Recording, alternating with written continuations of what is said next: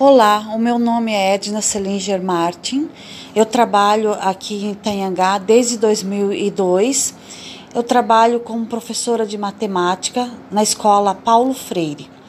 É, aqui é um lugar muito bom, muito agradável. É, as escolas são bem organizadas, é, climatizadas.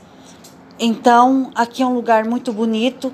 É, tem lugares uh, turísticos para a gente ir, tem sítios, tem fazendas com água, rios, lugares muito bonitos.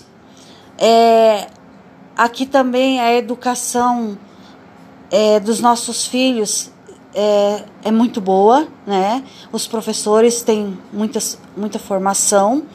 É, nós chegamos aqui em 2002 e essa cidade trouxe muitas alegrias para gente, tanto no lado emocional como é, espiritual e também profissional.